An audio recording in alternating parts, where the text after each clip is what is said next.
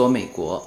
那么这一期呢，大家看到的标题啊，以及呃刚才大家听到的这个片头曲，是 HBO 的另外一部神剧，叫《西部世界》啊。那么这个电视剧啊，美剧，我非常呃非常推荐大家去看。这部片呢是二零一六年十月份就已经播出了，我相信呃挺多的这个美剧迷已经看过了，呃，但是这部片不太像《权力的游戏》那样就那么那么轰动啊，不过非常值得大家去看，啊，特别我觉得应该很适合随口说美国的听众，因为我对这部剧非常喜欢，呃，但是今天在这里是不做。这个剧情的介绍，第一呢，我不想剧透，因为这部片我估计大家还是更多的人是没看过的。第二呢，我自己也还没看完，只是最近这一阵子啊，之前久仰大名嘛，但是一直没有时间看。最近不是买了这个 HBO 的这个收费内容嘛，然后在晚上的时间会就看完了《权力的游戏》之后，那。最近是刚刚开始看这个西部世界，叫 Westworld。那么用一两句话把这个背景说一下哈，这个不不剧透哈，大家放心。西部世界其实呢是改编自一九七三年的有一个有一个电影啊，有人是中文翻译成叫《学习乐园》，呃，说的就是在未来世界有一个主题公园啊。那么现在的主题公园大家都是玩一些。这种卡通玩偶嘛，比如说 Disney 啊、Lego 啊，但是到了未来世界，那么玩的就是真人，就是看上去像真人的这个机器人。那么我是没看过一九七三年的啊这个电影，但是呢，在新的这个西部世界里面，就这个电视剧里面，它的这个机器人，他们叫 Host，啊，就是和真人是没有差别的。就有的时候你呃不知道这个人到底是真人还是机器人，有的时候他自己都不知道，甚至在乐园里面的一些工作人员啊他自己都不知道啊到底他是真人还是还是机器人啊一直以为自己是真人啊结果发现最后自己是机器人。OK，那么这个故事呢说的就是在这一个乐园里面的发生的事情。这部剧。之所以别人说成是神剧，其实我觉得更多的大家，反正我是没在看故事，更多的是对自己的一些思考。OK，那么先把这个为什么这一期啊要用到西部世界的这个标题啊，就是标题的这句话：你是否质疑过你眼中现实世界的本质？那么这个话也是在。西部世界里面第一季第一集啊，现在也总共也就是一季，它第二季要到二零一八年才出来。那么这句话是第一集的几乎是第一幕，这个程序员问这个女主人公，就是其中的一个机器人，问的就是这句话：你是否质疑过你眼中现实世界的本质？我觉得这句话是非常多人的思考，所以呢，我非常建议大家去看这一片。OK，那么西部世界的部分就先到这里，就不说任何剧情哈，大家自己去看。呃，今天呢，其实重点是来探讨这个思考。那么最近在洛杉矶，呃，照旧是这个接待了很多听友。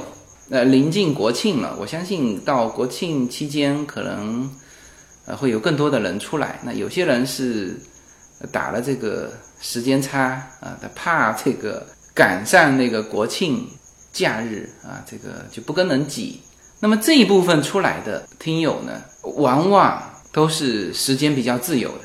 那当然到 L A 这边和我聊天的这个话题也是天南地北。这个就像我的节目一样哈，这个有些当然是有需求啊，这个比如说这个想在美国做什么事情。因为我最近的这个创业和投资专辑不是作为我付费专辑的一个主要内容，所以这部分的听友就非常多。那么现在这个也挺好的哈，就是几乎变成一个我的嘉宾和我的听友的这个桥梁。那么比如说像亚米网，就非常多的听友啊知道了亚米网之后，那么把国内的他们擅长的这些产品啊，通过亚米网就卖到美国来了，是吧？还有这个通过这个平台，居然能起到人力资源的作用。有些人是了解到这边嘉宾正在做的事情，然后他觉得他非常擅长做这件事情，然后就呃成为了这个嘉宾的，还不是员工哈，那几乎是叫做合作者拍档。那这些我是起到人力资源这个作用，是我没想到的。那么刚才说了，就是这一段时间能来的都属于时间比较自由的啊，有有些是自己做事情啊，自己当老板。然后也有一些呢，是正好处于人生的一个迷茫期，或者说是调整期。呃，其实抛开这段时间来美国和我喝咖啡的，就是即使不属于说自己的一个调整期，但是内心也非常多的问题，呃，带着问题，大家就是坐在一起聊的。那我其实也很很喜欢和大家聊这些啊，关于人生的一些思考。那我本身也是属于这种类型的人，就是想的比较多啊，所以也欢迎大家交流。那么就这几天，呃，有我一个高中同学就到洛杉矶来，那么肯定来找我嘛。那我也陪他呢，这几天在洛杉矶就走了走，聊了聊。那么他也恰好处于一个调整期，那么大家就聊了很多。因为高中同学嘛，到现在二十几年，呃，每个人人生的轨迹是不同的，然后就不同的这个经历会造成一些观点的不同，那这个是很有意思的哈。就我之前并不是很很明确的发现这一点啊，但是还好，就是我在聊我的观点的时候，我说过一句话，叫做“无数个主观构成客观”。那其实也是从潜意识里面意识到了这一点，就是每个人的观点其实都是非常主观的，因为他的人生经历是不同的啊，所以说主这个观点是绝没有对错啊。你站在另外一条故事线上啊，你可能就会得出啊不同的这个对于人生的一个总结。那么我和这个高中同学呢，在 Santa Monica 海边这个海岸线上走啊。就是边走边聊，这个本来应该是带他去其他的海滩的啊，但是他第一次到这边嘛，六十六号公路的这个终点，不带他去走走，就显得没来过洛杉矶似的啊。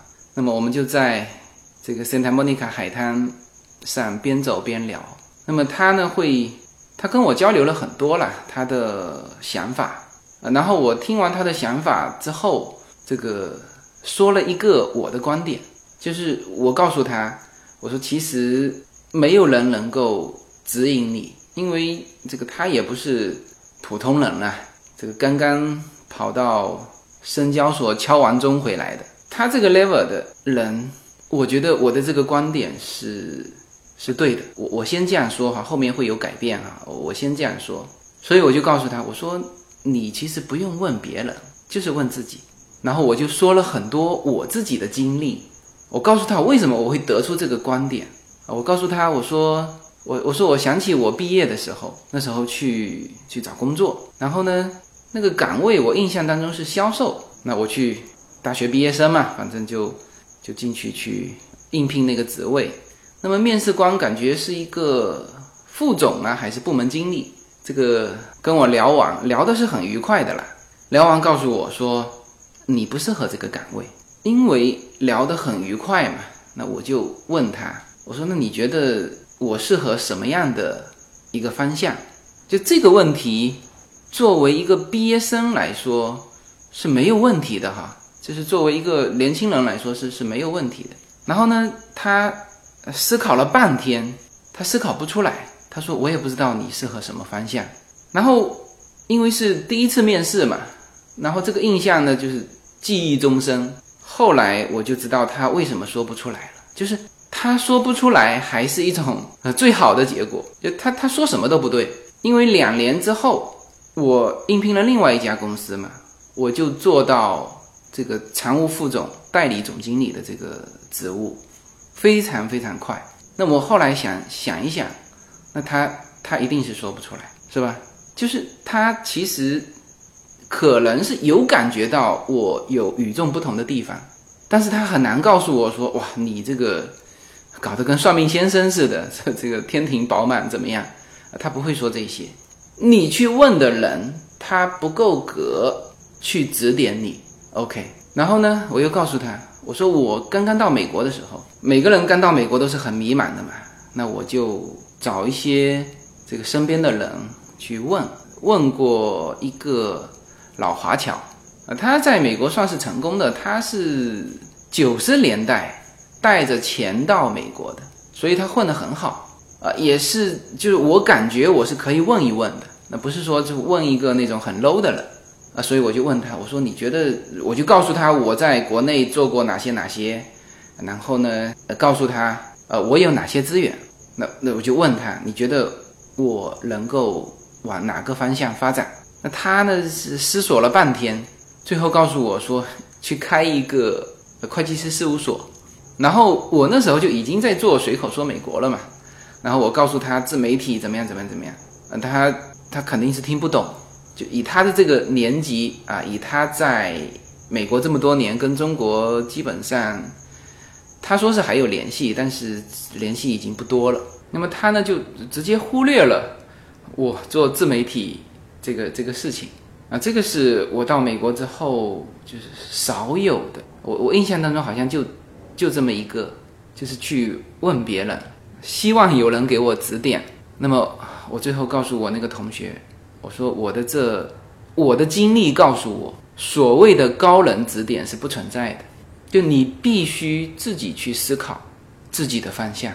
那么我的高中同学说，他的习惯是与人交流，他的习惯是先说啊，跟别人交流的非常充分之后再去做。我说我的习惯是我自己思考，然后直接做。甚至连做完都不说，我不需要跟别人交流，就是我我自己的人生当中的很多重要的十字路口，我是这么走过来的，几乎没有跟别人交流，因为我所做的事情好像都都是属于比较超前的，也没人能商量啊，所以这就是我们俩不同的经历啊造成的我们的观点不同。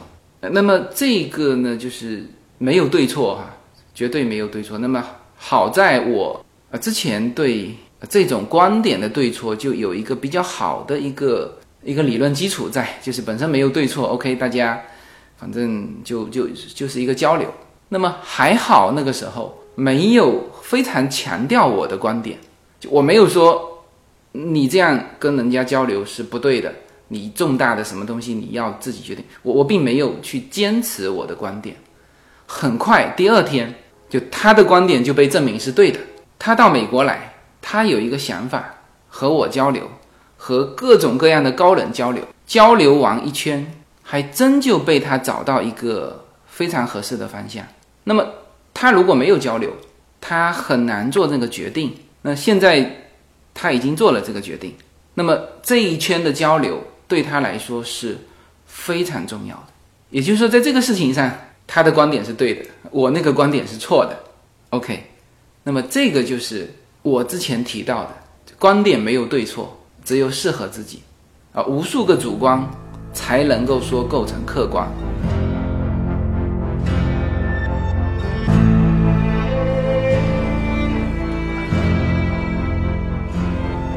每一次自我突破都源于一个勇敢的开始。大家好，我的新专辑《随口说美国》的中美跨境创业与投资专辑已经上线。移民之后做什么？家庭资产如何在美投资？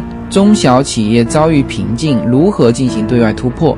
这些话题是这个专辑希望和大家探讨的话题。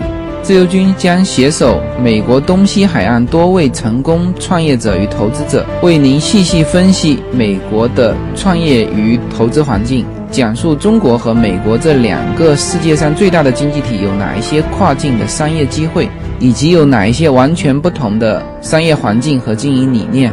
如果您需要自由军和二十多位成功的美国创业者和投资者成为你的智囊团，那么加入我们吧。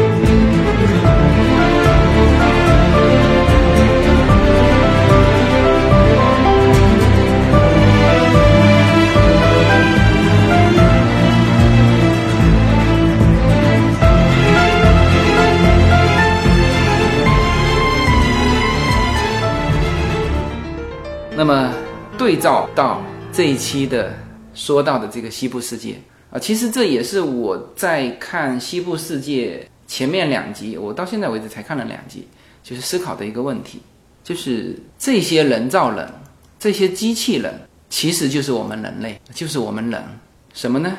我们经常说叫命运嘛，就命是没法改变的啊，这是由你的性格决定啊。那么甚至有人说这个三岁看到老，这个都不对啊，是一岁看到老，就是你出生的这个基因就决定了你的性格，就是你你你当然有调整空间嘛，遇到一些事情会调整。那这个是从性格学上，从心理学上去，就是现在很多科学嘛，这个比如说。这个叫乐嘉的那个性格色彩啊，再比如说各种的星象啊，比如说你是别人别人说我是巨蟹座的，然后呢就告诉我巨蟹座什么什么特征啊，你看你非常像，那我呢一看，哎呀好像也很像，然后呢他就有一种代入感，就你你会做什么事情，一想到哦我是巨蟹座的，我应该就要这样做，呃这是潜意识哈，没有很很明确的，你会越来越越像这种性格的啊，就是。这种各种的这个性格学都会告诉你，你的命格是不可改变的。呃，这个当然是呃风水学。那么科学告诉你，你的性格啊，甚至有人说你的血型，你的血型是 A 型啊，那么你就是认真；你的血型是 B 型，你就是社交能力很强啊；你的血型是 O 型，就是强势啊。这个就是其实规整起来是叫做你的基因。OK。人类呢是基因，那么如果你是机器人那，就是什么？那就是源代码，就是这个代码啊，它设计了啊，你的攻击力啊，你的这种这种性格是温和的还是什么？就是你在看那个西部世界里面的时候，它可以调的，它这个回收到这个仓库的时候，它就是又调了一下，它可以调的，但这个是在仓库里面调哈，这个。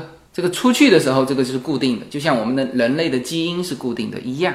好，接下去是什么？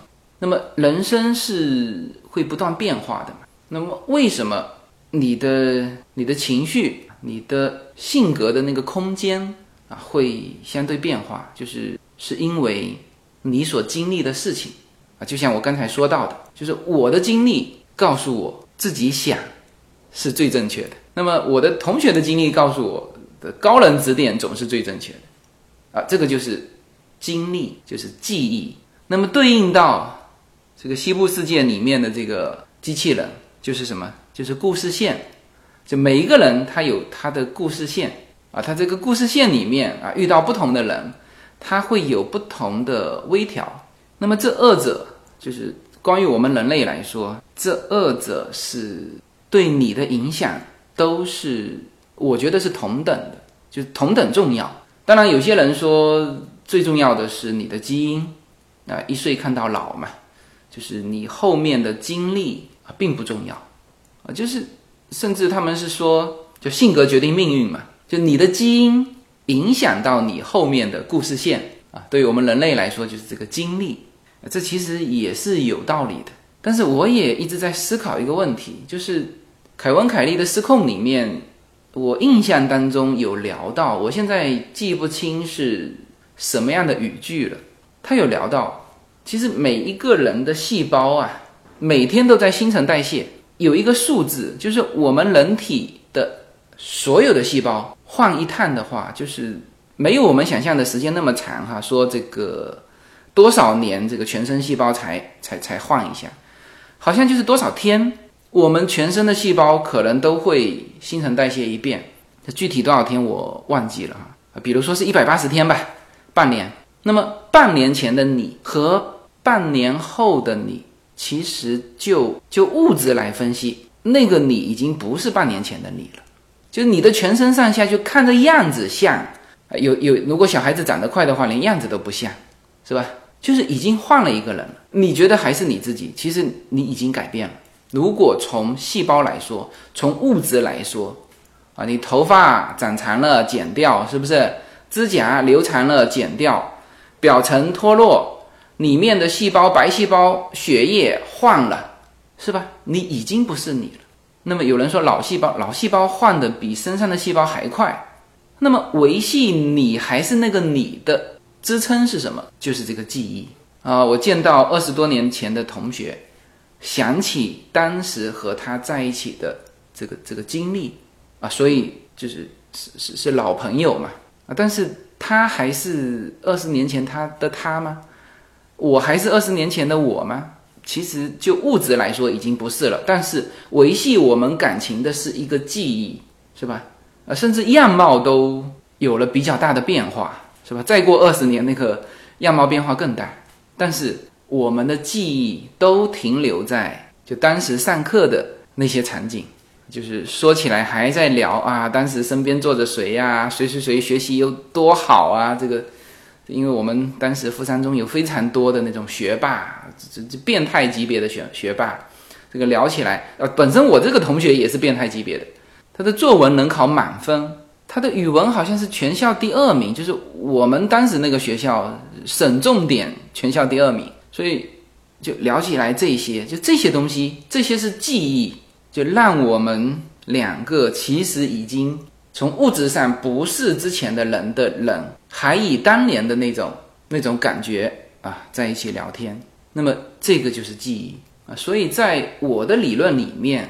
这个基因呢，性格呢，有有一定的位置，但我不会把它抬到那么高，因为我相信人是在不断变化的，特别是我待会儿会说到的那个那本书，一九七六年的《二分心智的坍塌：人类意识的起源》，就这本书里面也提到，环境的变化始终会让之前的一些位于你内心的。那个东西坍塌掉，就是你环境变化的越快，它这种改变就越大。你看哈，我我身边就很多人，他环境变化完，他不会说家乡话了。但是呢，这个学生的时候，他的家乡话是说的非常好的。就站在你面前的这个人，口音变了，形态样貌变了，就从物理上说，他已经是另外一个人。那么你说到他的基因，啊，他的性格。有些人说这个是不会变的，我觉得至少哈，他和他的经历对他人生的影响啊，对他现在性格的影响是同等重要。就是我把他的这个经历，就每个人的经历的这个因素给拔高，就这二者共同对你现在的一些思考产生影响。OK，当然这个反复在说哈，这个人主观观点。好，那么。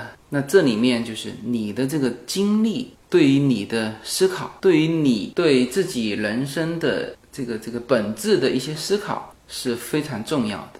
那么这个经历呢，会是以记忆的形式啊存在在你的脑中。那么等同到这个西部世界里面的这个机器人，他们也是有记忆的。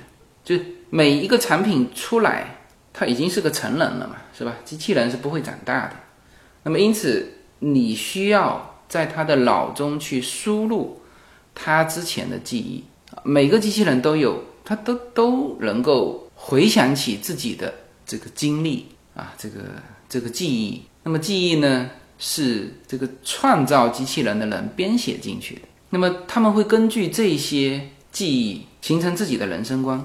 就像《西部世界》的片头，这个程序员问这个机器人：“就你对这个世界？”有什么看法？这个机器人说：“有人选择看到丑恶，我选择看到美好。呃，我相信我们的生命有着某种程序、某个目标，每个人都有他的轨迹。我的并没有什么不同。然而，我总是忍不住的好奇，会不会有一天，一次机缘巧合就会改变我整个人生的方向？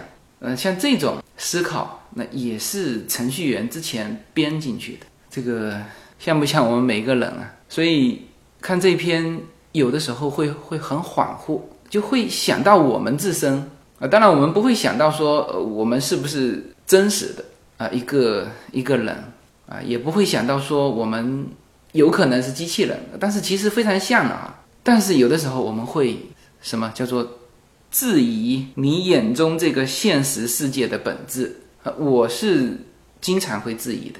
那特别是到了美国之后，相对来说会多了一些思考的时间。以前在国内呢，就整天忙忙碌碌啊，就是感觉是被编的那个程序走的。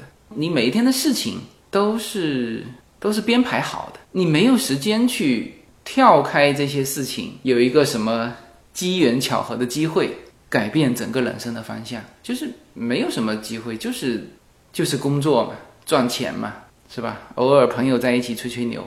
当然，现在我之前说过，就是有的时候会很恍惚。在福州的时候，会做梦梦到在美国；在洛杉矶的时候，会做梦梦到在福州和呃福州的朋友在一起，就是会有这种恍惚。那么梦这个东西很很奇怪的哈，就是梦和现实啊，这又是一个哲学问题了。这个很早就有这个庄周梦蝶的故事嘛，啊，应该是在《逍遥游》里面的。这个有一次，庄子做梦，梦到自己变成了一只蝴蝶。那么梦醒了之后，他又变回了庄周。那么这个时候，庄周就提出一个思考，他说：“到底是庄周做梦梦到蝴蝶，梦到自己变成蝴蝶，还是蝴蝶做梦梦到自己变成庄周？”呃，他就提出这个思考，就这个好像是在《逍遥游》的第第一篇文章，就是古人就有这种思考。就我的这个思考不是瞎扯啊，就是也不是我哪一条神经线错了。那么那个《盗梦空间》就为什么这么经典啊？就它里面构筑了就几层梦境的时候，我当时看的时候没有感觉，但是后面自己这个做梦的水平高了嘛，自己真的做到几重梦的时候，什什么叫几重梦哈？就是梦中梦，就你在做梦的时里面又做了一个梦。啊，或者是在做梦的里面想到了一件什么事情，想得非常深入。就一种是现实啊，今天晚上我去睡觉做了一个梦，这是一层的梦。那么我刚才说的是，你做梦的时候梦到自己做梦了，或者是梦到自己在思考另外一件事情。就这个时候，当你醒来的时候，你会非常非常慢的从这个梦境当中拔出来，还没拔出来那一瞬间，你觉得这个梦非常真实。就我们有的时候很浅的梦，甚至做梦都知道这这个是梦啊。但是有的时候很深的梦，就像是一种梦中梦，你会觉得这个非常真实，甚至什么呢？甚至你会会感觉这个就是记忆，这是一个真实的记忆。所以《盗梦空间》里面呢，就是就最重要的那条故事线嘛，就是这个主人公这一伙人希望那个。那个富二代能够放弃他的企业，这怎么能做得到呢？他就把他那个梦啊，用几重梦的方式植入到他心里最深处。当这个人醒来之后，他就觉得非常深刻的觉得这就是他的记忆啊，或者说他已经被那个梦中梦的想要告诉他的那个方向给打动了啊，这就是会造成非常真实的这种类似记忆的东西。呃，我不知道大家有没有做过这种梦中梦啊？这个我是有过这种记忆的啊，所以有的时候会很恍惚啊，到底这个是记忆呢，还是梦呢？没有什么能够阻挡你对自由的向往。人生是一趟旅程，精彩的是沿途的风景。大家好，非常高兴能够在二零一七年继续和大家相遇在。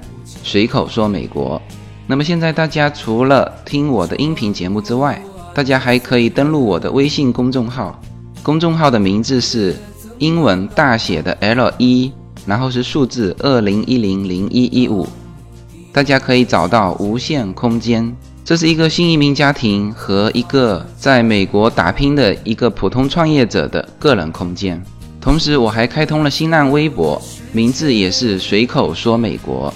移动互联网的神奇之处呢，就是可以把同类的人拉得很近，天涯若比邻，世界地球村，让我们享受这个自由连接的世界吧。那么这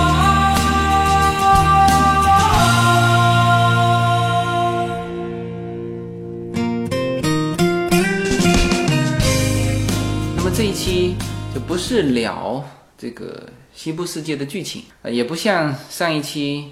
是具体的去聊这个《权力的游戏》里面的人物。这期其实是在聊一种一种感触，就每个人特别是到洛杉矶来跟我喝咖啡的这帮听友，这个反正他们忙的时候也不会来嘛，就是往往是这种迷茫期，这个叫做调整期来这边跟我聊。那么他们有的时候，当然大部分表现出来的是迷茫，那有的时候会表现出来痛苦，因为找不到方向。那么其实。每一个人的人生当中，首先都会有这种一段时间的迷茫。期，但实际上，这种迷茫。期是非常重要的。如果你的人生被就不迷茫的，就是天天在那边知道自己该干什么，天天在那边干的，你的人生如果被这种时间充满了，呃，我觉得我说句极端一点哈，你就是西部世界里面的那个那个 host，就是机器人，就是。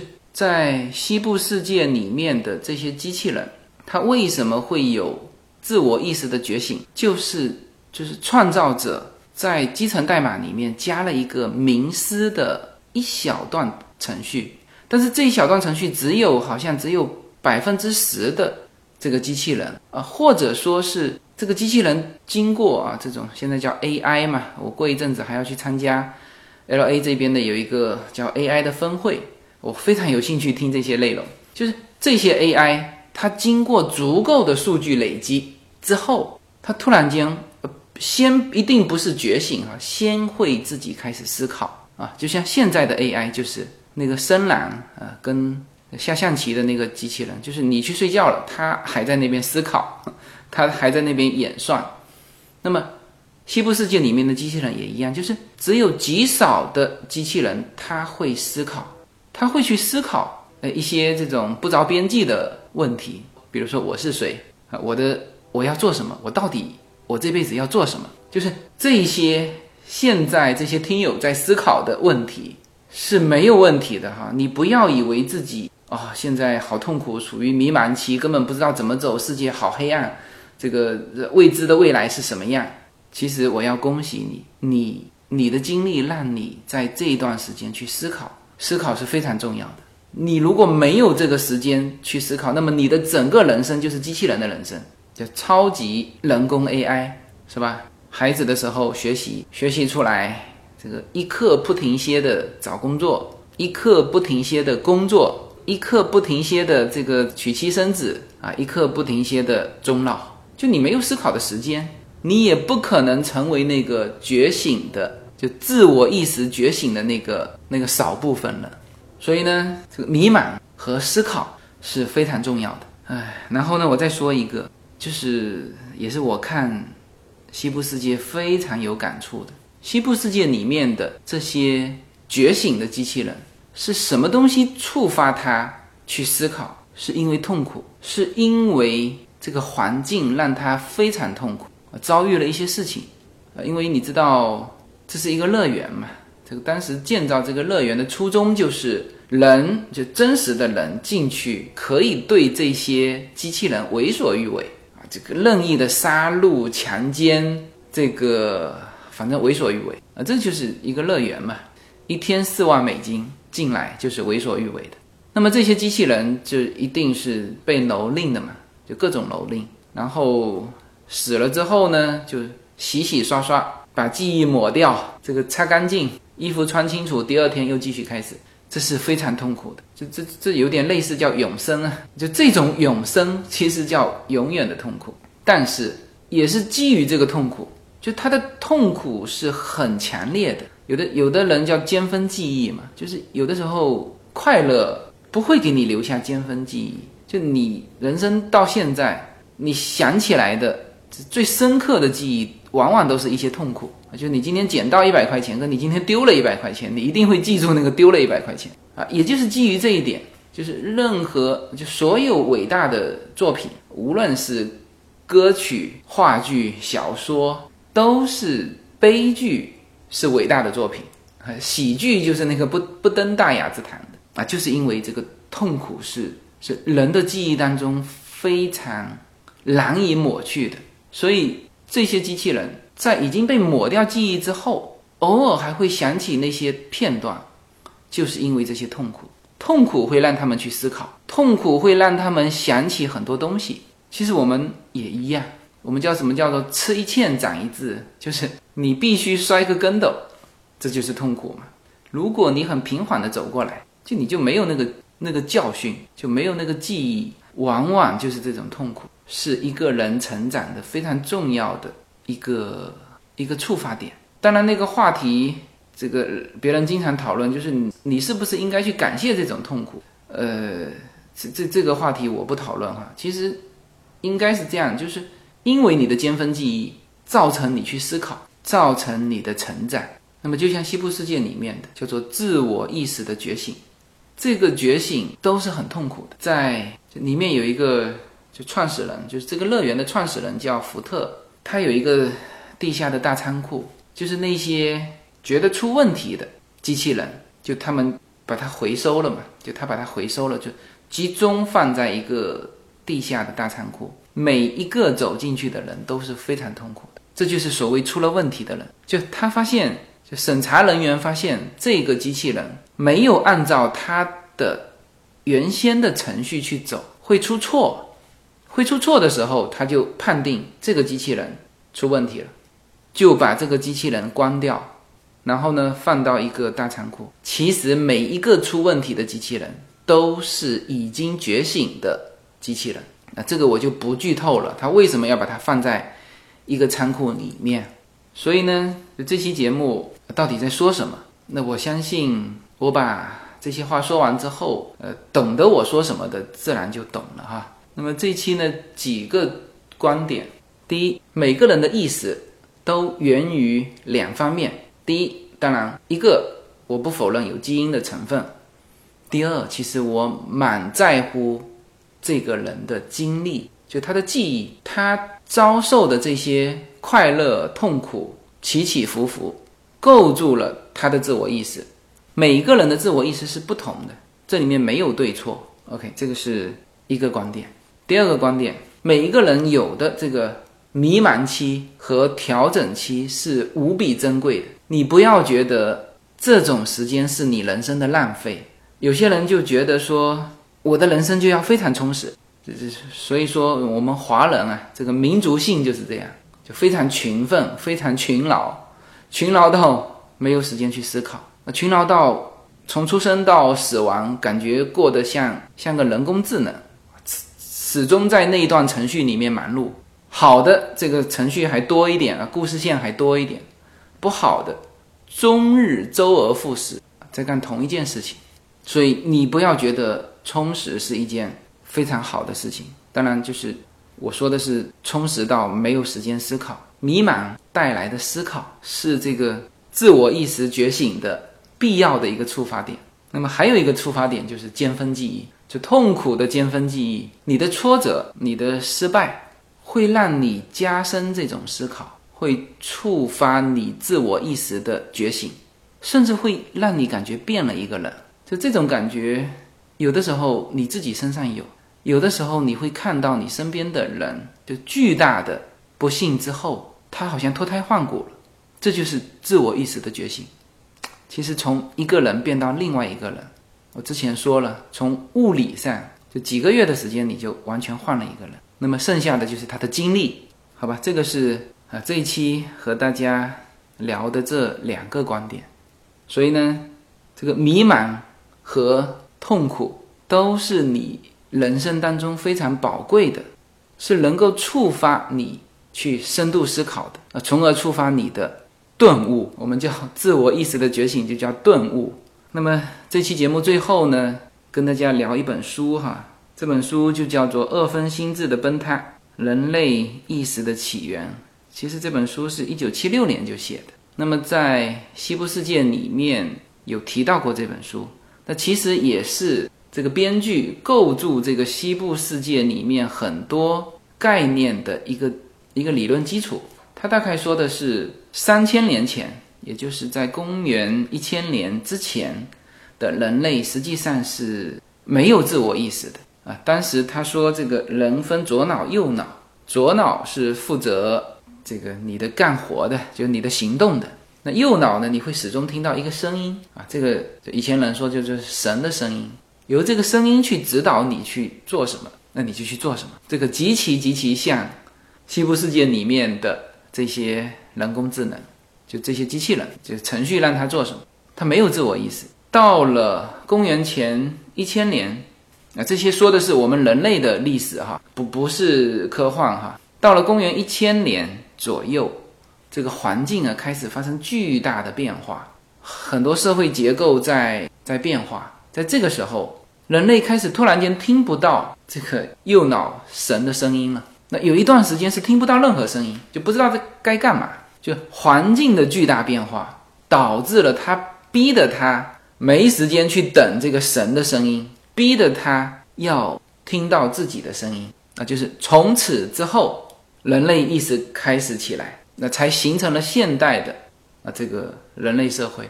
当然，这个西部世界用这本书里面的这个论点，是用来说这个。机器人的觉醒，我我觉得影片里面是这么认为的啊，就是作为比人类更优秀的一个物种，就他们的觉醒是这个世界的一个突破，不是我们人类的突破啊，是我们人类的灾难。但是对于这个世界来说，一个新的物种，更强、更优秀的物种起来了。那么我是非常期待在明年，它这一片是二零一八年第二季。我觉得第一季已经非常完美了，就是几乎是把所有人的这个胃口全部勾起来，所以呢，我是非常期待这第二季。